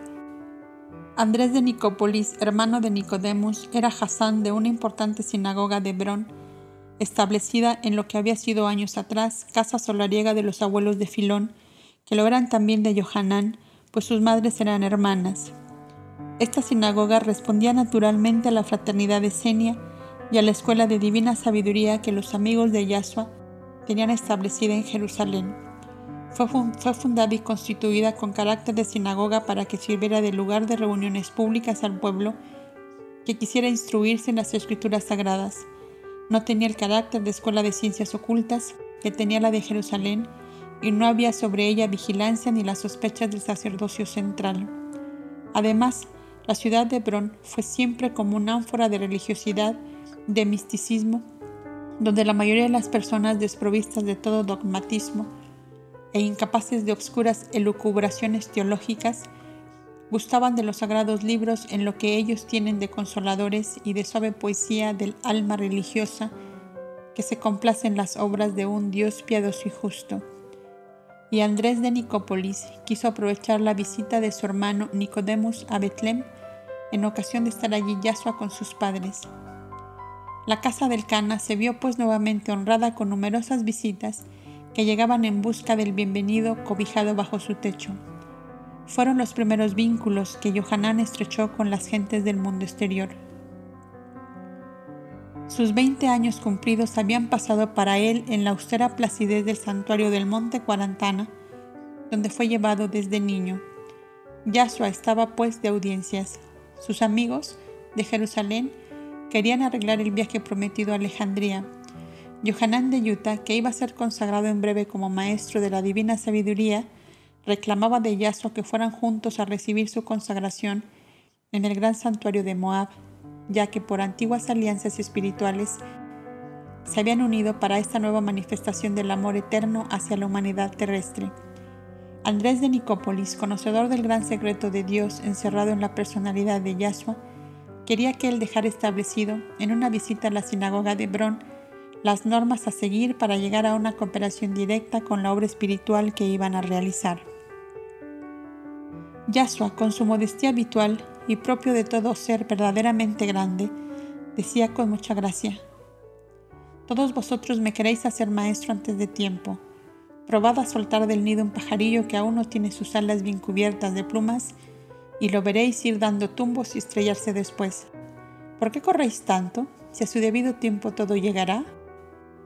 encontró el medio de complacerles a todos, ya que los anhelos de todos tendían hacia la difusión de la verdad eterna, o sea, el conocimiento de Dios y de las almas criaturas suyas, como medio de esparcir sobre la humanidad los reflejos de la sabiduría divina que la llevaría a la conquista de sus grandes ideales de paz y de felicidad.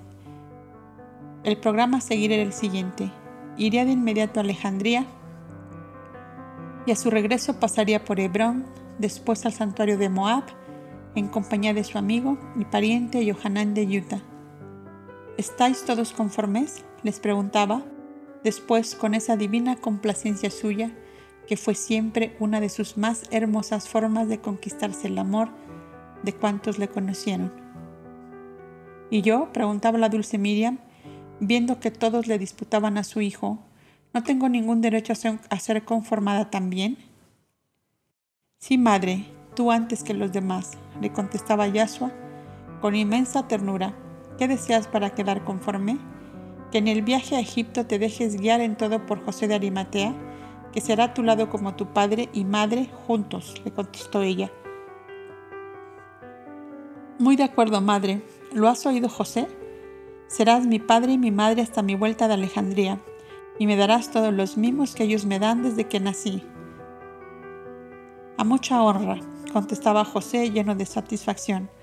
Podéis quedar muy tranquilos que este viaje es corto y no ofrece peligro alguno. Saldremos con luna llena y regresaremos en la próxima luna nueva. Y nos esperaréis aquí seguramente. Unas horas después los visitantes de la casa del Cana, o sea, los del Cuarantana y los de Hebrón, emprendían el regreso a su morada espiritual, a su morada habitual, mientras Yahshua con los cuatro amigos de Jerusalén se incorporaba a la caravana que hacía los viajes al puerto de Gaza, donde tomarían el primer barco que llevase viajeros a Alejandría. Desde que Yahshua dispuso su viaje a Betlem, había pensado que sería la ocasión oportuna para cumplir a Filón la solemne promesa de que a los 21 años le visitaría. Nicodemus, que sostenía frecuentemente correspondencia con el filósofo alejandrino, se lo había anunciado también como probable. La telepatía, sutil mensajera invisible, habría susurrado suave, seguramente sus noticias al sensitivo Filón, que vivía con el pensamiento fijo en el Verbo encarnado en el divino logos de sus ensueños radiantes y profundos, a través de los cuales se entreveía como un resplandor de luz eterna el supremo secreto de Dios.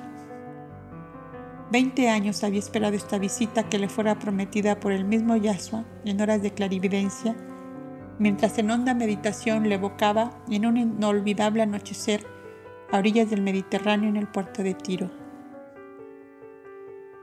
Veinte años de fecunda labor del filósofo alejandrino y de los pocos pero fieles adeptos de su escuela de divina sabiduría le habían permitido acumular un valioso tesoro de ciencia antigua que abarcaba inmensas edades pretéritas de las cuales el mundo moderno apenas sí tenía vagas noticias.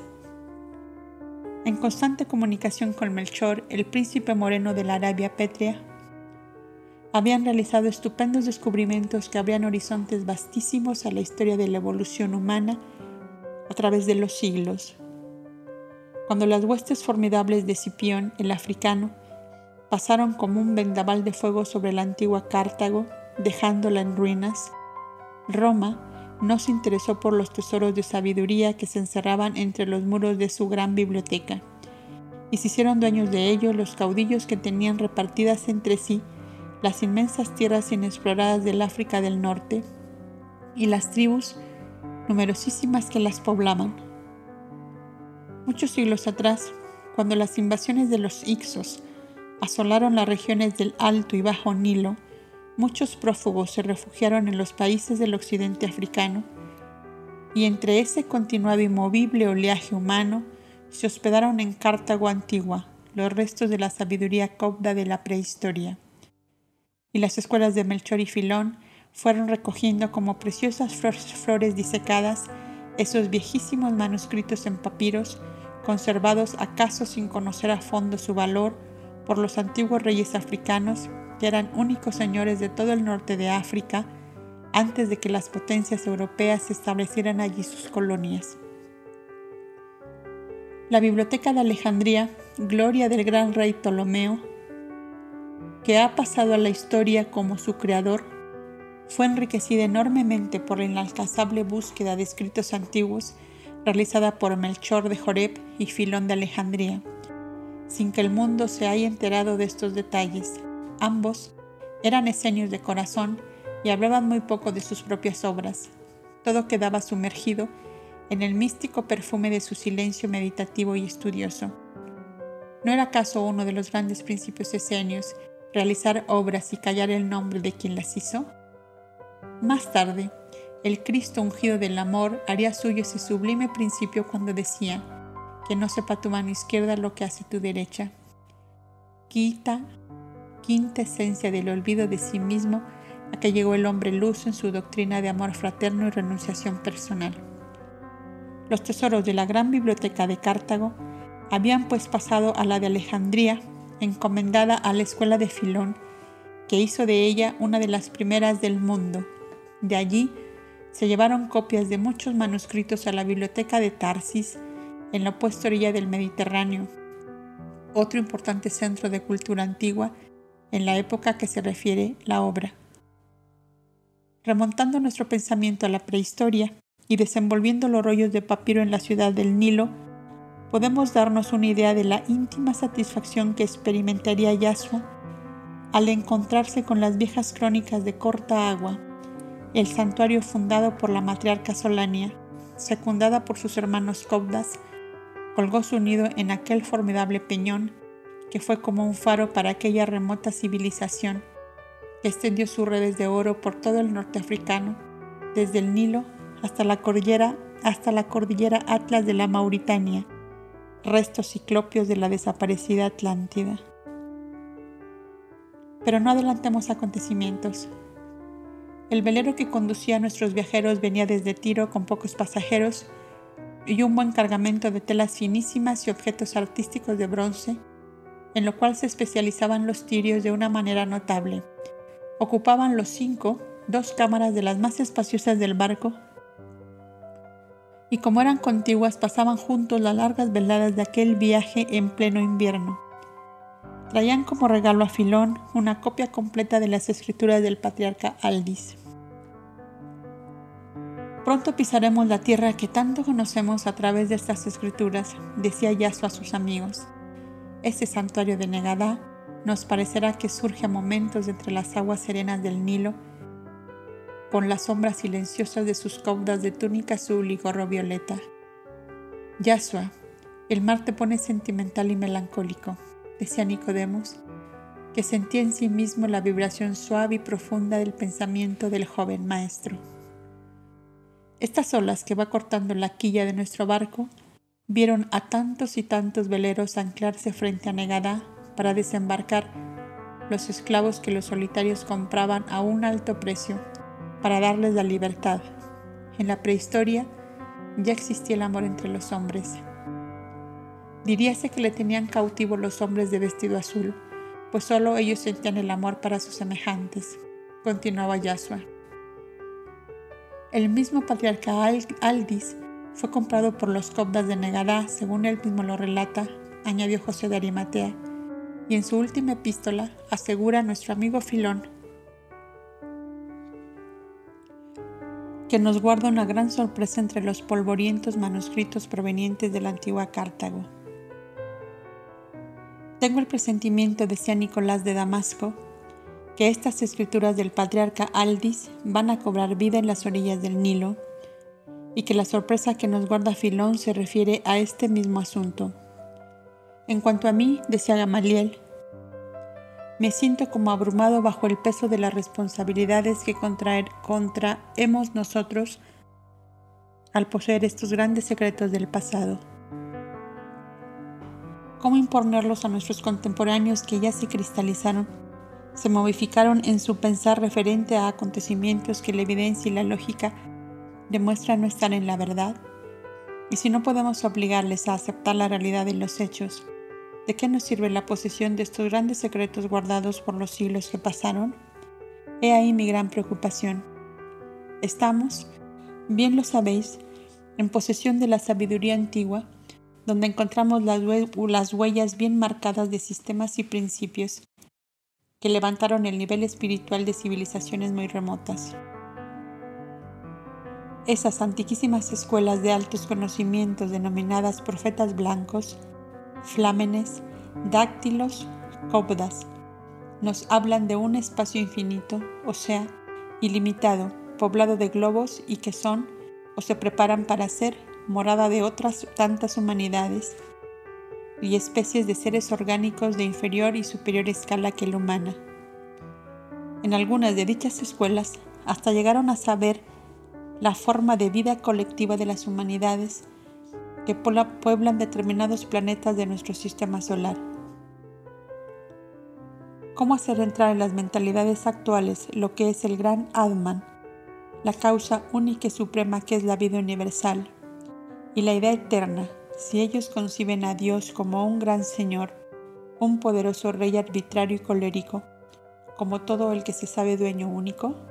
Más aún, las mentalidades actuales en su gran mayoría ni aún conciben la forma esférica de esta tierra que habitamos y este puñado de habitantes terrestres. Nos creemos los únicos seres inteligentes del vasto universo. Es una tiniebla muy pesada, amigos míos, para que nuestra lamparilla pueda penetrar en ella. Has hablado mucho y muy bien, Gamaliel, le dijo el maestro, pero has olvidado una cosa. ¿Cuál, Yasua? Dilo. Has hecho como un sembrador que sale a su campo con un saco de semillas para sembrar. Mira todo lleno de zarzales y de pedruscos y dice, ¿Dónde he de arrojar estas semillas si los zarzales y las piedras cubren toda la tierra? Y padece y gime por no encontrar un palmo de tierra apto para la siembra. ¿Qué le aconsejarías tú al sembrador de mi cuento? Pues sencillamente que quite los pedruscos y limpie de zarzales el terreno, que remueva la tierra en ordenados surcos y entonces arroje la semilla, contestó Gamaliel. Justamente, es lo que debemos hacer nosotros que tenemos un gran saco de la semilla preciosa de la verdad eterna. Preparar el terreno para que la simiente pueda germinar. Y aquí vuelvo a las teorías de mis maestros esenios. Luchar contra la ignorancia de las masas que fueron llevadas a la oscuridad por inteligencias interesadas en dominarlas a su capricho, para embrutecerlas y explotarlas en provecho propio, como se hace con una majada de bestias que no piden más que comer y beber. Toda esta tiniebla de ignorancia en que se debate la humanidad en esta civilización se debe a que apagaron la lámpara radiante de Moisés, dijo Nicodemos. En su incomparable Génesis estaba encerrada como en un vaso de alabastro toda la verdad eterna de Dios, desde la formación de las nebulosas hasta el aparecer de la especie humana de este planeta todo estaba comprendido en la obra de Moisés. Destruida ella, nuestra humanidad se sumergió en las tinieblas. Estás en lo cierto, observó Nicolás, y con esas palabras abres el camino ya indicado por Yahshua. Ahí están las piedras y los zarzales que hemos de estirpar para que la semilla que sembró Moisés hace 15 siglos podamos nosotros volver a sembrarla con éxito en la hora presente y sembrarla como la siembran los esenios, escogiendo las almas de entre el montón, no arrojándola indiscretamente sobre piedras impenetrables o zarzales rebeldes, hasta que apartados por completo los estorbos, podamos derramarla a manos llenas y a campo descubierto, añadió José de Arimatea. Muy bien, José, muy bien, exclamó Yasua con la alegría pintada en el semblante. Has puesto el broche de oro a esta conversación nocturna en la cámara de un barco que nos conduce a la ciudad de las ciencias antiguas, donde vamos a recoger más semillas para nuestra siembra. Habéis asentado un golpe de muerte a mi pensamiento, decía satisfecho Gamaliel, el que más dudaba de la capacidad humana de entonces para aceptar y comprender las grandes verdades respecto de la creación universal de Dios y de las almas. El pesimismo es uno de los mayores obstáculos para la tarea que nos hemos impuesto, observó Nicodemus. Debemos creer en el triunfo aunque lo veamos como un tesoro que está oculto en un desierto inexplorado. La conquista de ese tesoro costará sacrificios enormes. hasta de la vida quizá. Habrá mártires y habrá sangre, porque la ambición y el egoísmo ciegan a los hombres dirigentes de pueblos y creen que cortando cabezas se matan las ideas que reflejan la verdad suprema. La humanidad en general huye de remover el pasado como huyen las bestias de volver a pasar por un campo que fue talado, por un incendio que aparece cubierto de cenizas. Allí no hay nada para comer.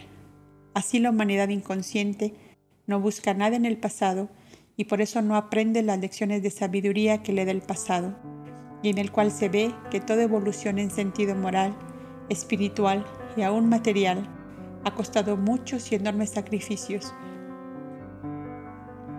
mucha sangre, muchas vidas para conseguirlo. Y Yasua, que pronunciaba tales palabras, pensaba sin atreverse a decirlo para no asustar a sus amigos.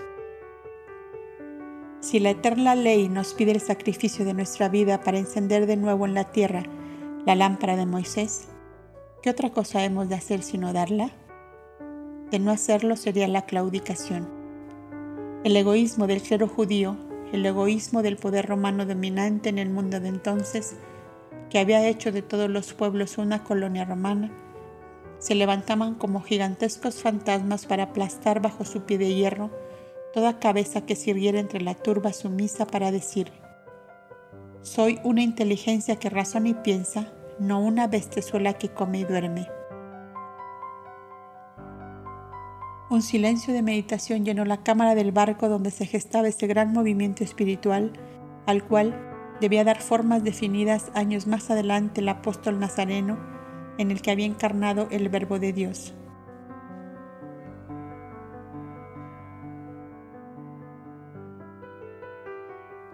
Continúa en audio 21.